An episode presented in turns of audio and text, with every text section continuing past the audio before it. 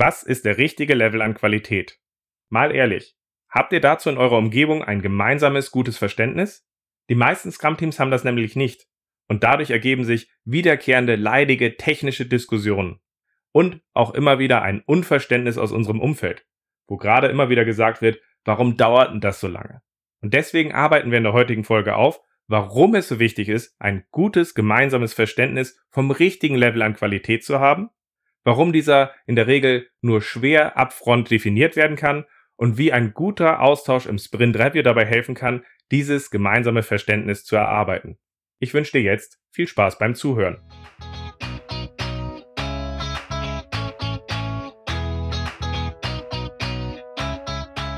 Scrum ist einfach zu verstehen. Die Krux liegt in der Anwendung für deine Zwecke in deinem Kontext. Der Podcast Scrum Meistern gibt dir dazu Tipps und Anregungen. Moin Moin, in der heutigen Folge sprechen wir darüber, warum es so wichtig ist, was der richtige Level von Qualität in deinem Scrum-Team ist. Schön, dass du dabei bist. Mein Name ist Ralf Kruse. Ich helfe Organisationen durch Training und Coaching, agile Herangehensweisen effektiv zu nutzen und das ohne Dogma und Methoden als Selbstzweck. Der ein oder andere mag sich wundern, warum ich in dieser Folge nicht konsequent den Begriff der technischen Schuld aufarbeite, sondern eher über den richtigen Level an Qualität spreche. Was ja ein Stück weit auch ein bisschen sperriger klingt. Und die kurze Antwort ist, ich finde den Begriff der technischen Schuld einfach unglücklich und nicht unbedingt zielführend. Deswegen möchte ich in dieser Folge am Anfang einmal aufarbeiten, was technische Schuld überhaupt ist, weil der Begriff einfach auch so weit inzwischen genutzt wird, warum ich das eigentliche Problem dabei sehe, dass es kein gemeinsames Verständnis für den richtigen Level an Qualität gibt und wie wir daran arbeiten können, dieses gemeinsame Verständnis aufzubauen. Was versteht man also unter technischer Schuld? In Wikipedia steht, unter technischer Schuld versteht man den zusätzlichen Aufwand, den man für eine Änderung und Erweiterung an schlecht geschriebener Software im Vergleich zu gut geschriebener Software einplanen muss. Das Ganze ist eine plakative Anspielung darauf, dass wenn wir auch im realen Leben Schulden aufnehmen, einen Kredit aufnehmen an der Stelle, wir eben nicht nur das Geld irgendwann zurückzahlen müssen, sondern eben auch regelmäßig für Zinsen bezahlen müssen. Und die Zinsen, der Mehraufwand, der hier entsteht bei einer schlecht geschriebenen Software, ist halt der Mehraufwand für Änderungen, Erweiterung und Wartung, der bei einer schlecht geschriebenen Software entsteht, beziehungsweise auch die Ängste und Dysfunktionen, die sich daraus ergeben, die wir nicht ändern wollen. Das ist halt einfach eine Belastung, die wir in einem solchen System haben. Das ist ein sehr gelungenes sprachliches Bild, eine sehr gelungene Analogie, auf die wir drauf gucken, die viele Leute erstmal nachvollziehen können, dass Quick and Dirty natürlich nicht hilfreich ist und wir natürlich dafür halt auch mehr Aufwände haben. Das ist sprachlich eine ziemlich gute Beschreibung. Und die kommt bei vielen Leuten auch extrem gut an. Im Scrum-Team, im Umfeld. Im Grunde sagt keiner etwas gegen den Begriff der technischen Schuld. Das Problem ist nur, nur weil er das jetzt ein wenig nachvollziehbar macht, dass wir sagen, ah, und wenn wir jetzt hier rumstümpern, dann müssen wir da später mit Zinsen draufzahlen, dann heißt das noch lange nicht, dass wir aus einem abstrakten Bild des Verständnisses heraus irgendwie einer Lösung näher gekommen sind. Das merke ich insbesondere dann immer, wenn ich in einer Umgebung bin und wir davor stehen, dass wir harte Entscheidungen treffen müssen und dann dieser abstrakte Begriff der technischen Schuld benutzt wird, aber letztlich das Umfeld halt eben nicht mehr mitgeht, weil sie feststellen, wir haben da Zwänge, das muss bis Weihnachten da sein und wir letztlich uns schwer tun, über die Konsequenzen zu sprechen, die sich daraus ergeben. Das eigentliche Problem selbst ist nach meiner Meinung, dass wir kein gemeinsames Verständnis vom richtigen Level an Qualität haben. Darüber zu sprechen, dass wir, wenn es schlecht ist, Schulden aufbauen und draufzahlen, greift für mich zu spät ein. Es geht für mich sehr viel mehr darum, dass es wichtig ist zu wissen, was ist der richtige Level an Qualität. Schließlich sagen wir ja auch, die Entwickler in Scrum sind dafür verantwortlich, Qualität zu liefern. Aber wie soll das funktionieren, wenn eigentlich keiner weiß, was der richtige Level an Qualität ist? Von Walter Sinowski habe ich dazu mal dieses sehr plakative Bild übernommen, dass Swatch mit Rolex Qualität pleite wäre und Rolex mit Swatch Qualität. Letztlich müssen wir in jeder Umgebung wissen, was ist der richtige Level an Qualität? Sind wir eher Swatch? Sind wir eher Rolex? Weil natürlich kann es nicht sein, dass wir denselben Qualitätslevel liefern, wenn wir nächste Woche auf eine Messe gehen, um überhaupt erstmal neue Sachen verproben wollen und gucken wollen, wie die Leute darauf reagieren, im Vergleich zu dem, wenn wir ein Atomkraftwerk betreiben und dabei wirklich auch keine Fehlertoleranz besteht. Wenn wir also in dieser Richtung ein gutes Verständnis haben, wie wartbar, performant, leicht benutzbar unser Produkt idealerweise sein sollte, dann gibt uns das eine relativ gute Orientierung dafür, wie wir nachhaltig und eben halt zweckgebunden unser Produkt passend ausgestalten. Wir sind damit dann auch in der Lage, die Konsequenzen aufzuzeigen, was passiert, wenn wir an einer Stelle nicht richtig investieren, nicht nachhaltig agieren und können daraus halt eben auch Stakeholder abholen und bei schwierigen Themen dabei gucken, wie wir eine sinnvolle Balance für unser Produkt finden. Meine Erfahrung ist allerdings, dass genau dieses Verständnis in den meisten Scrum-Umgebungen fehlt und der eigentliche Elefant im Raum ist. Da helfen uns die schönsten sprachlichen Bilder wie technische Schuld nicht weiter. Wir brauchen ein gemeinsames Verständnis vom richtigen Level an Qualität.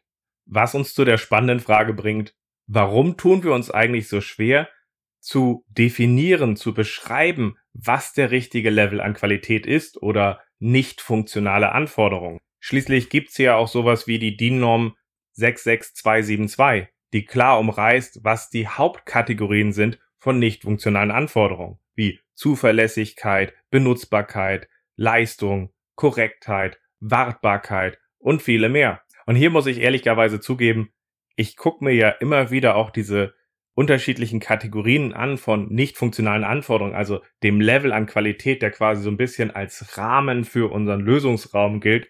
Und ich finde die wieder auch sehr sperrig und abstrakt und ich tue mich immer wieder damit schwer. Und ich habe ehrlich gesagt bisher auch keine Umgebung kennengelernt, wo einfach ein Requirements Engineer in der Lage war, nicht funktionale Anforderungen sauber am Anfang vorher so zu definieren, dass sie die notwendige Klarheit gab, für dieses gemeinsame Verständnis an Qualität, zu dem wir hinarbeiten. Mehr noch, ich habe da spannende Absurditäten erlebt. Beispielsweise, dass die Entwickler darauf bestanden, im Gespräch mit den Fachbereichen festzuschreiben, dass eine Webseite nicht größer als 100 Kilobyte sein sollte, damit sie schnell lädt. Aber mit genau solchen Begriffen wie diesen abstrakten als auch solch konkreten technischen Eingrenzungen wie eine Webseite sollte nur so und so viel Kilobyte groß sein, da können wir auch gleich darüber reden, dass wir da über 500 Gramm Hack reden. Das sagt dem Fachbereich nichts. Hier geht's denen doch eigentlich darum, wir haben auch Kunden in strukturschwachen Regionen, da sitzen ungefähr 50 Prozent unserer Kunden, die haben kein Glasfaser und die wollen unsere Anwendung schnell nutzen. Ist unsere Anwendung auch flüssig zu benutzen, wenn wir in einer solchen strukturschwachen Region ohne Breitbandanschluss arbeiten? Das wäre ihre Sprache und nicht, ob das jetzt 100 Kilobyte sind oder nicht. Was ich damit nochmal verdeutlichen möchte, ist, es gibt zwar diese abstrakten Begriffe und ich glaube, es gibt auch bestimmte handwerkliche Formen, wie man anfangen kann, nicht funktionale Anforderungen und die Qualität des Produktes zu beschreiben. Aber aus meiner Sicht tun wir uns dort immer wieder schwer und es ist verdammt wichtig dazu, in einen guten, strukturierten Dialog zu kommen, so dass wir Schritt für Schritt auch erstmal aus dem gegenseitigen Verständnis rausarbeiten können, was ist der richtige Level an Qualität, was sind die Konsequenzen daraus, wenn wir diesen nicht liefern, neudeutsch technische Schuld, und wir daraus dann halt gemeinsam klar agieren, anstelle dass wir mit Druck und Gegendruck agieren, wo dann zum Beispiel die Fachbereiche nicht verstehen, warum jetzt das so lange dauert und das dann ausdrücken mit Zeitdruck aufzubauen, Termindruck aufzubauen, weil sie sagen, wenn wir das nicht machen, dann wird hier nichts fertig, weil halt ein Verständnis nicht da ist dafür, dass bestimmte Sachen einen gewissen Level erreicht haben müssen. Und mit diesem sprachlichen Bild an der Stelle zu sagen, dass manche dann irgendwie die Größe der Webseite reden, anstelle aus Kundenperspektive, muss ich sagen, dass die Handwerker, die hier in meinem Haus geholfen haben, irgendwie Türen einzubauen, dass die direkt mitdenken an der Stelle, hey, ihr habt eine Lüftungsanlage, braucht die Tür einen Schlitz? Das heißt, dass hier wirklich auch von Handwerkern aus Nutzerperspektive mitgedacht wird, aber gleichzeitig man in vielen gerade IT-Teams so agiert, dass man sagt, mir muss das jemand technisch definieren an der Stelle, was hier der richtige Level ist. Und wenn sie das nicht können, dann sollen die das lernen. Dabei sollte hier in nutzer- und kundenorientierten Umgebung doch eigentlich der Fall sein, dass wir aus der Sprache des Nutzers heraus arbeiten, was der richtige Level an Qualität ist, was die nicht funktionalen Anforderungen sind, um daraus dann halt eben gemeinsam agieren zu können. Weil wenn unser Umfeld nicht versteht, was wir dort haben und was die Konsequenzen daraus sind, in ihrer Sprache, dann werden sie das nun mal auch nicht mitgehen. Also, wir wissen jetzt, dass der Level an Qualität sehr wichtig wäre, damit wir klare, gute Entscheidungen treffen. Wir wissen, dass zumindest aus meiner Erfahrung ich kaum eine Umgebung gesehen habe, wo das ordentlich einfach definiert werden konnte, sondern wir einen gemeinsamen Dialog und zwar aus Nutzerperspektive brauchen. Bleibt also nur die Frage, wo in Scrum würde man normalerweise diesen Dialog idealerweise regelmäßig führen? Trommelwirbel. Das wäre in Scrum idealerweise Teil eines guten Sprint Reviews. Weil ein Sprint Review ist nicht einfach nur ein Abhak-Meetings von irgendwelchen Items, sondern hier geht es darum, dass wir das geschaffene Inkrement, also im Zusammenspiel mit all dem, was da ist, in den größeren Kontext einordnen und daraus in Diskussion gehen, um daraus halt Ableitungen zu finden, wie wir unser Produkt weiter ausgestalten. Über die geschaffenen Funktionalitäten in einem Sprint wird häufiger gesprochen. Idealerweise ja im Kontext. Was mir aber fehlt, ist das Gespräch über dem richtigen Level an Qualität, über Risiken, so dass wir zusammen dort ein gemeinsames Verständnis finden. Und deswegen integriere ich dieses Gespräch gerne als separaten Agendapunkt in das Sprint Review. Quasi so etwas wie, wir haben erstmal eine Einordnung in den größeren Kontext, wir haben die Demonstration der geschaffenen Funktionalitäten in dem Kontext, in dem wir dort agieren, schön im Zusammenspiel und wir gehen dann halt eben nochmal auf zwei Punkte ein, wo wir so ein bisschen abgleichen, ob wir da das gemeinsame Verständnis zum richtigen Level an Qualität haben oder bestimmte Risiken bewerten. Ein konkretes Beispiel dazu könnte sein, so etwas wie, hey, wir haben im letzten Sprint Performance-Test gemacht. Aus dem Performance-Test sind folgende Laufzeit und folgende Belastung unseres Systems rausgekommen. Daraus können wir ableiten, dass wir in der Spitze bis zu 10.000 Leute zeitgleich auf unserem System haben können. Das funktionierte wenn wir zurückgucken auf die Belastung unseres Systems im letzten Jahr eigentlich ganz gut. Die Frage ist jetzt aber, was habt ihr dort eigentlich vor im Weihnachtsgeschäft? Wenn ihr dort jetzt ganz massiv Kampagnen draufschalten wollt, an der Stelle, die Gefahr laufen, dass wir dort deutlich mehr Leute ansprechen, als wir bisher haben, also vielleicht sogar das Doppelte von dem, was wir bisher hatten, dann müssten wir an der Stelle tatsächlich auch investieren, damit wir halt auch diese Sachen gut, flüssig abarbeiten können und nicht gerade dann, wenn ihr solche Kampagnen schalten, dabei ins Stocken kommen und die Leute zwar auf unsere Seite kommen und uns dann verloren gehen.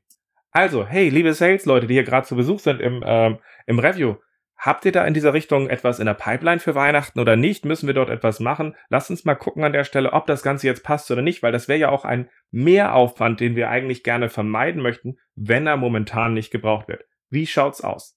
Und das wäre dann ein spannender Dialog. Wir geben unsere Perspektive rein, wir geben unsere Bewertung mit rein, wir geben sie rein in einer Art und Weise, dass das Umfeld sie versteht und gehen dann in den Dialog aber auch darüber, ob es reicht. Und mit den Konsequenzen schaffen wir dann natürlich auch eine belastbare Grundlage für die weitere Ausgestaltung. Und ganz ehrlich, wenn der Sales gerne möchte, dass sie dort wirklich Geschäft zu Weihnachten machen und dort mehr vorhaben, dann werden sie an der Stelle nicht drauf drücken, kommt, mach's mal flach und lass den Quatsch weg. Da würden die dann nie drauf kommen solange sie halt eben an Bord wären. Und natürlich können wir uns in ganz verschiedenen Bereichen überlegen, wie können wir bestimmte Eindrücke von unserem System aufbereiten und den Leuten darstellen. Da ist es natürlich leichter, wenn wir so etwas haben, wo wir es wirklich in Zahlen fassen können, wie bei Performance- und Lasttests. Schwieriger wird das natürlich dann in Bereichen, wo es weniger griffig wird. Beispielsweise, wie wartbar ist unser System? In manchen Umgebungen habe ich dort auch schon gute Erfahrungen mit gesammelt, dass man dort zum Beispiel eine Heatmap gemacht hat, auf welche Bereiche die Fehler gewirkt hatten, die wir, die wir hatten, um daraus in den Diskurs zu gehen und auch aufzuzeigen, warum wir in bestimmten äh, Bereichen es als essentiell sehen, qualitätssichern zu wirken, weil momentan zwei Drittel unserer Bugs, unserer Fehlermeldung, unserer Requests, die wir da kriegen, zielen halt alle irgendwie auf dieselbe Komponente denselben Bereich ein. Und wenn wir das nicht ändern, dann werden wir auch immer wieder einpreisen müssen, dass wir da was tun. Also ist die logische Konsequenz, dass wir uns da besser aufstellen. Das ist aber in vielen Fällen nicht der richtige Weg, um das Umfeld abzuholen, weil eigentlich wollen wir sie gar nicht in der Technik mit drin haben. Das sollte eigentlich idealerweise im Scrum-Team selbst passieren. Und so ganz verstehen muss ein Fachbereich unsere technischen Komponenten ja nun auch nicht. Wo ich hier gute Erfahrungen mit gesammelt habe zum Thema Wartbarkeit, ist, dass man einfach mal in den Ausblick geguckt hat und einfach mal Themen gegriffen hat und gesagt hat, hier sind drei Beispiele, die wir kurz, eben, schnell, ohne Probleme in unserem System umsetzen können, weil Hier sind drei Sachen. Da wird es schon an einigen Stellen tricky und aufwendig, aber das ist durchaus gangbar, wenn wir in einer gewissen Vorausschau gucken, dass wir so etwas machen können. Und hier sind drei Sachen, wo wir wirklich Klimmzüge machen müssten und auch eigentlich so ein Stück weit Angst haben dabei, diese jetzt in unser System mit einzubringen an der Stelle, weil das halt einfach bisher nicht auf Anpassung in dieser Richtung ausgerichtet ist. Und auch damit können wir jetzt wieder hingehen und sagen, hier 333, an der Stelle, so gucken wir da drauf. Aber jetzt ist die Frage, habt ihr in irgendwie diesen Bereichen, wo es schwieriger ist, in nächster Zeit größere Ambitionen? Hey, Marketing, wollen wir in diesem Bereich nicht nächstes Jahr viel Rabatz machen an der Stelle oder nicht, weil wenn wir dem Bereich wirklich viel vorhaben, schnell uns darauf einstellen wollen an der Stelle, dann würden wir vorschlagen, dass wir uns auch jetzt schon dazu aufstellen an der Stelle, weil dann sind wir gerüstet und wir können wirklich glänzen und die Konkurrenz da ausspielen. Wenn der Bereich aber eh auf dem toten Ast ist und gar nicht so in der nächsten Zeit eine größere Rolle spielt und vielleicht auch irgendwann sogar abgeschaltet wird, dann würden wir hier natürlich nicht weiter investieren. Zack, habt ihr wieder eine richtig gute Gesprächsgrundlage. Wirklich lustig wurde dieser Austausch im Review mal in einer Umgebung, wo ständig das Wort flauschig benutzt wurde. Unsere mobilen Apps müssen flauschig sein. Das wurde so oft als Wort benutzt an der Stelle, dass man sagt, achtet wirklich darauf, dass es wirklich flauschig ist. Und natürlich aus meinem Hintergrund damals hat mich das massiv getriggert, weil flauschig, sind wir mal ehrlich, das ist doch keine wirklich gute Anforderung. Das ist doch nicht smart.